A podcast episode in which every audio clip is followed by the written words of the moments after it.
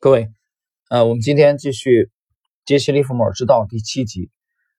那么在前六集内容当中呢，我们讲了这个啊，从有有市场假说啊，有效市场假说啊，到和趋势投资的啊这种风格的这种这种差异啊，到趋势投资从开山鼻祖杰西·利弗莫尔之后的啊每一位，那么几位经典大师的这个呃传承。那么今天这一集内容呢，我们来呃介绍呃蔡志勇。那么在上一集第六集当中呢，我们讲到了在上个世纪的二十年代啊，到随后的啊，就在五零年前后啊，这几十年到六零年嘛，这四五十年啊，是可以说趋势投资的黄金时代。在这个时间段当中，活跃了啊几位非常。出色的趋势投资的大师。那么，其实今天我们这个介开始介绍的蔡志勇啊，也是其中的一位。呃，关于蔡志勇呢，我们想从国内一位传奇的基金经理人谈起。呃，王阳伟大家应该知道啊，王阳伟在中国成名应该也有差不多十年的时间了。王亚伟本人在不同的场合不止一次的讲过啊，他的偶像就是富达的传奇的基金经理人彼得林奇。那么彼得林奇呢，他是在一九七七年到九零年。他做的这个麦哲伦的基金啊，实际上也是富达旗下的。彼得林奇当时是炙手可热啊，他管理这个基金麦哲伦啊，长达十三年之久啊，成为了呃这个美国共同基金业历史上一位非常优秀而且非常知名度非常高的呃基金经理人。那么当时彼得林奇红到什么程度呢？红到彼得林奇的。照片啊，都贴遍了美国各大机场的呃这个广告牌，就红到这种程度啊，就像一个影星歌星一样。呃，我记得当年的是八四年、八五年的时候，香港遍地都是谭咏麟的啊，从空中到陆地到水上放的全是谭咏麟歌曲啊，就红到那种程度。那么彼得林奇呢，他到现在为止至少有三本书非常的知名啊，一部是最知名的啊，也是影响非常大的。啊第一步，战胜华尔街啊！战胜华尔街，战胜华尔街。这个在今年的暑假啊，我返回呃北方老家家，带女儿这个暑假回去的时候啊，在这个父亲的住处啊，我这个等于是童年的这些这些之前的这个故纸堆啊，书架里边啊，我还翻到了这本书，很有意思啊，定价十九块八毛。我手中的这个是一九九六年十二月的第一版。第一次印刷，当时的印刷的册数只有一万册，是这个暨南大学出版社出版的。这个书名叫《战胜华尔街》啊，由张瑞和一个戴什么翻译啊？这个这个书皮儿都已经啊，戴建中编译的，广州石牌的暨南出版社啊，全美头号职业炒手的股票经。这是我我的我书架上这本是第一版。那么。这是第一步啊，另外呢，就是还有一本是彼得林奇的成功投资啊，还有就是彼得林奇教你理财。其实前两本书的影响力 会更大一些。那么在第一步啊，其实也就是我手头的这一步啊，我在今年的七八月份把它从北方的呃这个父亲的这个这个家里啊，我我童年的这个这个这个书架啊，少年时代这个书架把这本书带回来，然后我重新再读的时候。呃，在就在这本书当中，林奇提到了他为什么当年去富达基金工作。这个渊源是来源于彼得林奇的母亲呢，他很早就买过富达发售的这个基金。他买这个基金是什么原因呢？只有一个原因，就是因为管理这个基金的啊一个东方人非常的牛，这个人就是蔡志勇。那么你可以理解为彼得林奇的母亲啊是蔡志勇的。粉丝彼得林奇本人曾经啊在加盟富达之后讲过这样的话，我特别激动啊，我可以在蔡志勇的办公室来工作啊，大家听听这个口吻啊，这跟这个前些年啊韩流初起的时候啊，上海很多小姑娘到浦东机场半夜去接机啊，去迎接韩国的明星啊那种口吻啊，是不是很像？很有意思啊。就林奇对蔡志勇非常非常的推崇，那么蔡志勇他作为一个华人啊，他到底能有多牛？啊，可以让彼得林奇这样的推崇？我们来看几个数字，他是蔡志勇是在四七年前后啊移民美国的，他从移民美国到成为美国共同基金业的王者，在从一九五八年到六五年啊，他执掌了富达基金，这个期间富达基金的业绩翻了近三倍，就这个业绩超过其他基金的啊几乎一倍。其他基金的收益大概一百百分之一百六，它的收益接近百分之三百，啊，包括随后六五年之后，蔡志勇因为这个股权的问题啊，他决定单飞，成立自己的曼哈顿基金。这个曼哈顿基金呢，开始他自己认为啊，就募集两千五百万就行了，两千五百万美元。结果第一天他就募一募集到了两亿七千五百万美元，大大超出了预期。你可见他当时是。多么炙手可热！那么，曼哈顿基金由蔡志勇啊个人来执掌，担任基金经理人。那么，他第一年的收益百分之六十，第二年百分之三十九，就投资曼哈顿基金的美国的投资者的本金两年就翻了一倍。一九六八年，他的基金的规模达到了空前的五亿六千万美元。但是，就从这一年啊，曼哈顿基金。下跌了百分之六点九，那么随后六八年之后，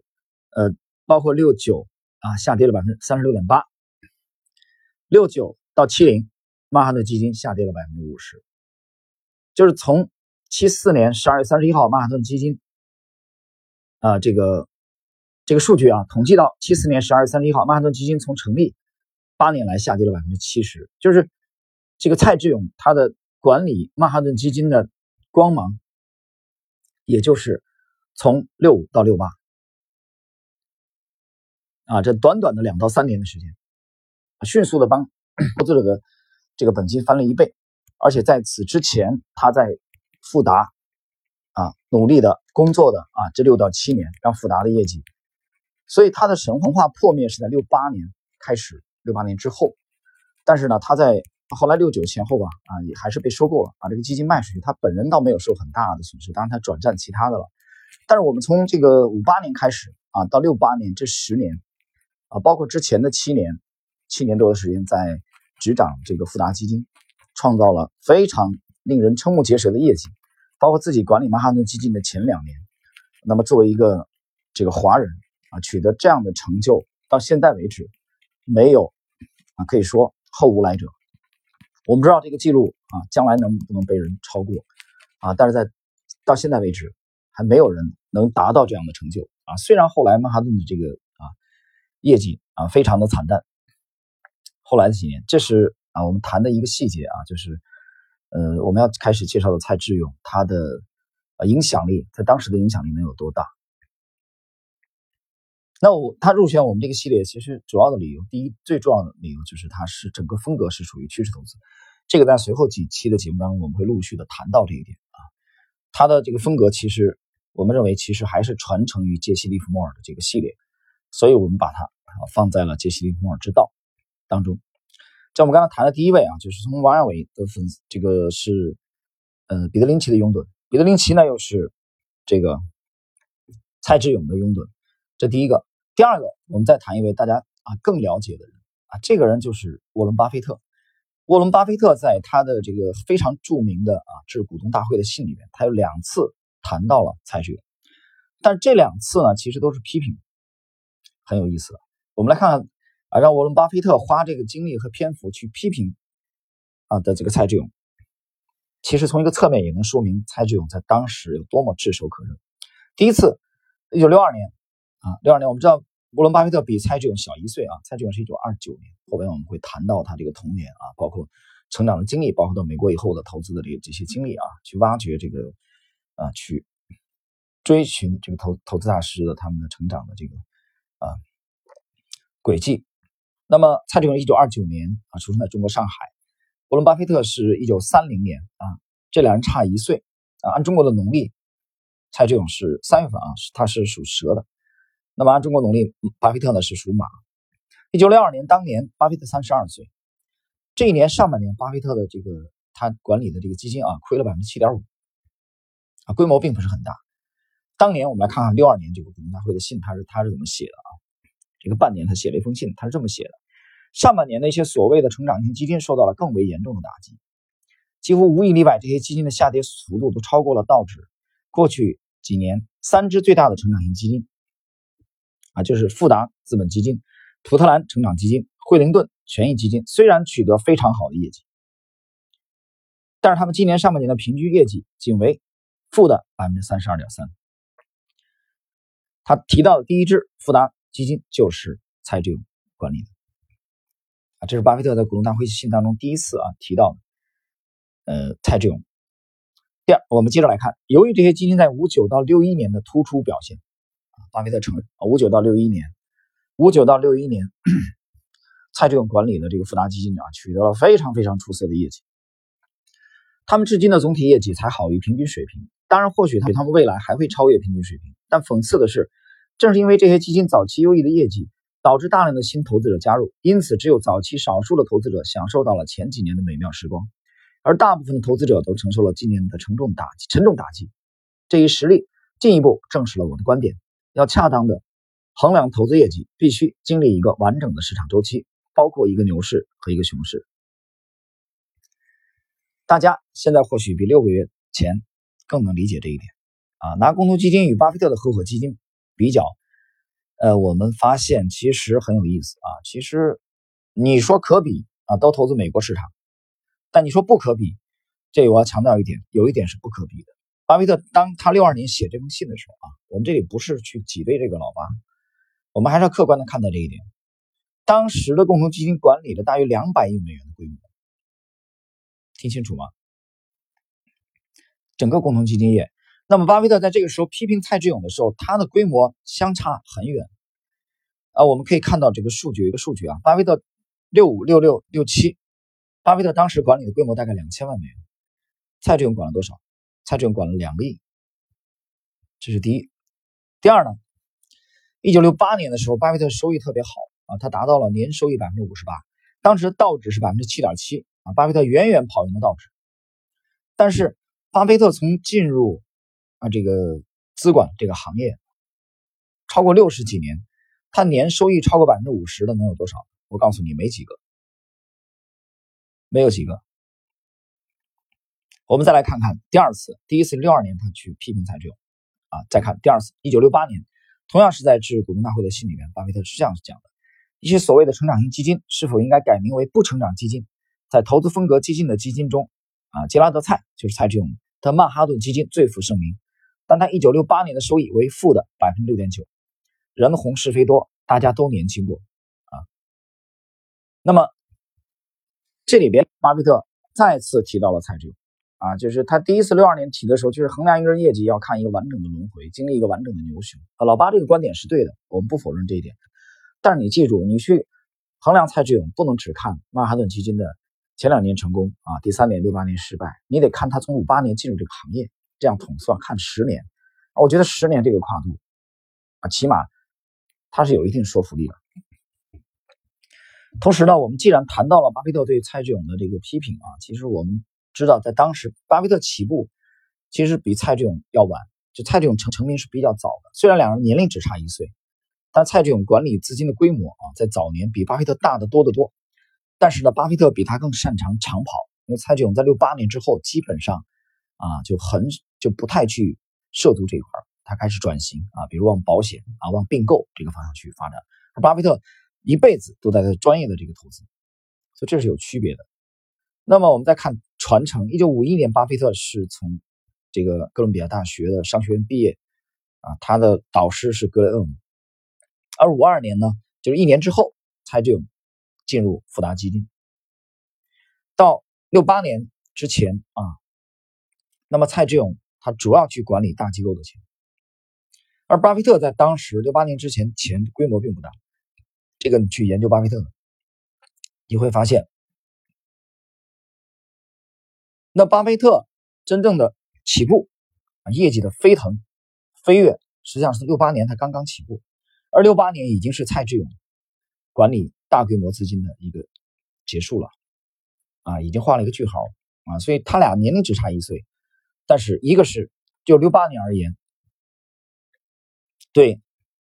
这个巴菲特是一个新的起点，对蔡志勇而言啊是告一个段落啊，这十年的辉煌告一个段落，开始转账并购，转账并购和这个保险业啊，所以这里边我们交代一下这个啊当时啊那个时代的背景啊，我们必须去交代一下时代的这个背景。呃，然后接下来呢，我们需要来介绍一下蔡志勇啊的成长的轨迹啊，这里边有一些细节，我觉得很有趣啊，它值得我们去挖掘啊，给我们现在的这个啊投资者们一定的启迪。蔡志勇呢，我们刚才谈到了，他一九二九年三月份出生在中国上海啊，二零零八年啊在美国去世。呃，蔡志勇他是典型的华人，是上上海的啊，他的父亲啊早年就。这个到了美国，啊，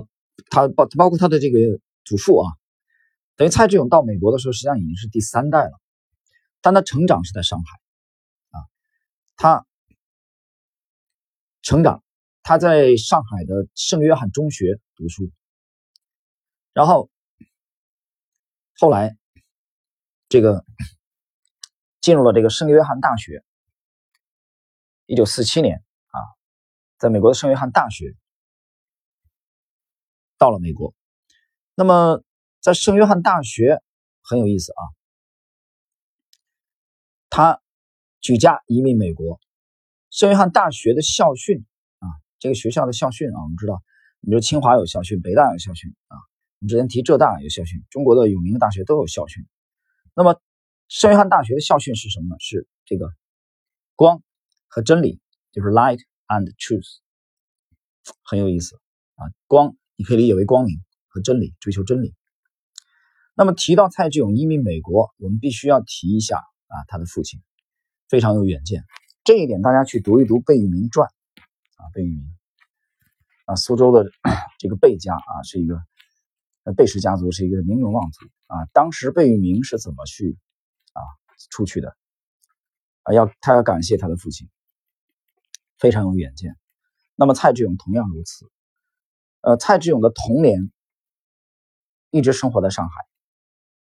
啊，到四七年之前，二九年到四七年之前，大家想这是，也就是十八岁吧，之前的十八年都在中国上海在生活，所以他经历了那个那个那个年代。我们知道四四八年之后啊，就是四八年的这个淮海战役之后，国民党这边就崩盘了。啊，崩盘的这个对上海的影响，我们这里不不展开了啊。蔡志勇一直生活在上海，所以他是有非常深的这个印记啊，对通货膨胀的这种啊这种环境的啊影响的印记，对他一生的这种影响啊都非常的深刻啊。这谈成长经历，我们第一个谈他的父亲非常有远见啊，把他在那种环境下坚定的把他们移民啊到了美国去。第二点，我们要谈他的母亲，蔡志勇的母亲是一位非常了不起，嗯，很智慧，而且非常的精明。这个人本身就是一个理财高手，他是有非常丰富的理财经验啊。他在从蔡志勇记事的时候，大概就记得他的母亲一直在投资股市啊，这个包括房产，呃，包括外汇，甚至棉花。在母亲的影响下，蔡志勇在大概自己十一岁的时候就已经学会了炒作外汇啊。那么那一年也就是四零年前后，而且也就在那一年，他的母亲建议他啊，建议这个小蔡志勇把他的零花钱啊去。兑换，然后呢，来这样可以避免受通货膨胀的这个影响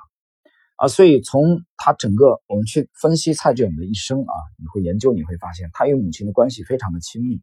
啊，非常亲近。但是相反，他跟父亲啊比较隔阂。哎，这怎么？每次当我读到这里的时候，我我又想起了杰西·利弗莫尔啊。你发现利弗莫尔也是这样啊？利弗莫尔这个十四岁离家，十四五岁离家出走，是母亲给了。啊，几美元。他跟母亲也亲近，但是跟父亲也是。父亲想想让他去干农活，你说那玩意儿能行吗？啊，就利弗莫尔这种小身板啊。我当年读这个毛人凤传记的时候，嗯，谈到了这个这个提的，注意到有一个细节啊，也是说，他说这个这个这个啊，这个儿子这这个太太瘦弱了，这个将来应该不是靠力气吃饭的啊。这个细节我一直记得很清楚。那利弗莫尔早年的时候也是这样啊，骨瘦如柴。那父亲不想让他读书了，你直接干农活算了啊，来来帮家里减轻负担。但他母亲就比较有远见所以支持他离家出走。所以这两点，蔡志勇和杰西·林霍尔是非常类似的啊，与他们与各自的母亲都比较亲近，但是跟父亲比较隔阂啊。我不知道是不是跟父亲比较隔阂的人都容易离家出外打拼，哈，很有意思。好，接着我们来看到美国以后，他先考入了这个威斯利恩大学，一年以后转学来到了波士顿啊，来进修经济学系。他的经济学系非常的刻苦认真，这到什么程度？有时候一天他的学习时间甚至。达到二十个小时，你想一想啊，那就睡只睡几个小时，到这种程度，就短短两年的时间，他就拿到了经济学的这个学士和硕士学位啊，蔡志勇。那么从波士顿大学，那么这个时候他面临了这个择业啊，你得工作啊，他先先啊，第一开始的这个经历啊。他其实并不是跟证券有关的啊，他一开始的这个经历呢，反而是啊，先来到了一家纺织公司啊，很有意思吧？从这个呃波士顿的这个毕业以后，先到了一个纺织公司，后来他觉得这这实在不是自己想追求的啊，后来就就辞职不干。然后五二年啊，蔡志勇五二年的时候。那么蔡志勇只有二十三岁，他进入了这个一家这个管理和研究投资的公司啊，就是叫中诚管理公司，然后做一个初级的分析员啊，薪水不高，周薪五十美元，那一个月就两百块。但是进入这个这个行业啊，让他非常感兴趣，让他非常感兴趣。那么其实为什么去选择？进入这个行业啊，进入证券这个行业，呃，因为其实当时的华尔街啊，在美国，由于这个二九年之后，二年美股大崩盘以后啊，这个包括世界经济大萧条啊，三十年代，整整影响了美国整整一代人啊，一代是一代半两代人，他们谈股色变啊，对股票投资啊，对投机啊都非常非常不感兴趣。当时华尔街的就是处在这种背景下，但是蔡志勇还是勇敢坚定的选择了这个行业。啊，这点其实我们等会儿还去拿它跟巴菲特相比较一下，很有意思啊。当然，他们选择华尔街的时候，实际上华尔街当时是冷门。我这样说起来，在今天不可想象。有人说你是不是记错了？华尔街怎么可能是冷门？对，在当时的美国就是冷门。我建议你去读一下这个，嗯，威廉曼彻斯特的那个《光荣与梦想》啊，这是我在高中的时候读过的啊，非常非常好看的一部啊著作，大部头的，分了几部吧。啊，你去还原去看看这个当时的美国的美国的社会，当时有一个数据啊，当时的华尔街啊，就是五零年到八零年这三十年间，华尔街的银行跟保险业啊，他们的平均收入跟其他的行业平均收入相比，仅仅也就高个百分之十左右。你没想到吧？这华尔街的吃香的喝辣的日子是八零年以后开始的，这近几十年才开始，这四十几年，听清楚了吗？在当时并不受人欢迎。啊，那个时候你想，这个美美股崩盘以后跌成那样了，你想想。我刚才用个词儿叫“谈股色变”。那你想拿到这个收入也不简单啊，所以能选择华尔街，选择这个投资，在当时是个冷门。但是大家注意，蔡志勇选择了它，选择了这个行业，而巴菲特其实也选择了这个行业，很有意思。呃，我们从另外一个细节可以佐证。蔡志勇当时选择这个还是需要勇气的，或者说他还是比较有头脑，他并没有从世俗的眼光。啊，我们谈一个细节，什么细节？在蔡志勇进入复达啊，五二年进入这个这个其实这个行业啊，证券这个行业的之前的一年，比他小一岁的巴菲特也从哥伦比亚大学的商学院毕业了。但是毕业的时候，他的导师是格雷厄姆，跟他有给他有个忠告啊，说你暂时还是不要去华尔街，很有有意思吧？你格雷厄姆就是干这个啊，他他告诉巴菲特，你先别去华尔街，什么理由呢？他说道指每隔几年他就要跌破两百点，当时道指就在两百点上下。那么格雷厄姆的意思是在这种背景下啊，你去你无论自己投资还是给别人去管理资产啊，你都搞不出什么大名堂来，那你还是别去了。听清楚了吗？当然，从战后。啊，五十年代初期随后的几十年啊，华尔街的这个变化、华尔街的发展和美股的这个发展，是事实来证明，格雷厄姆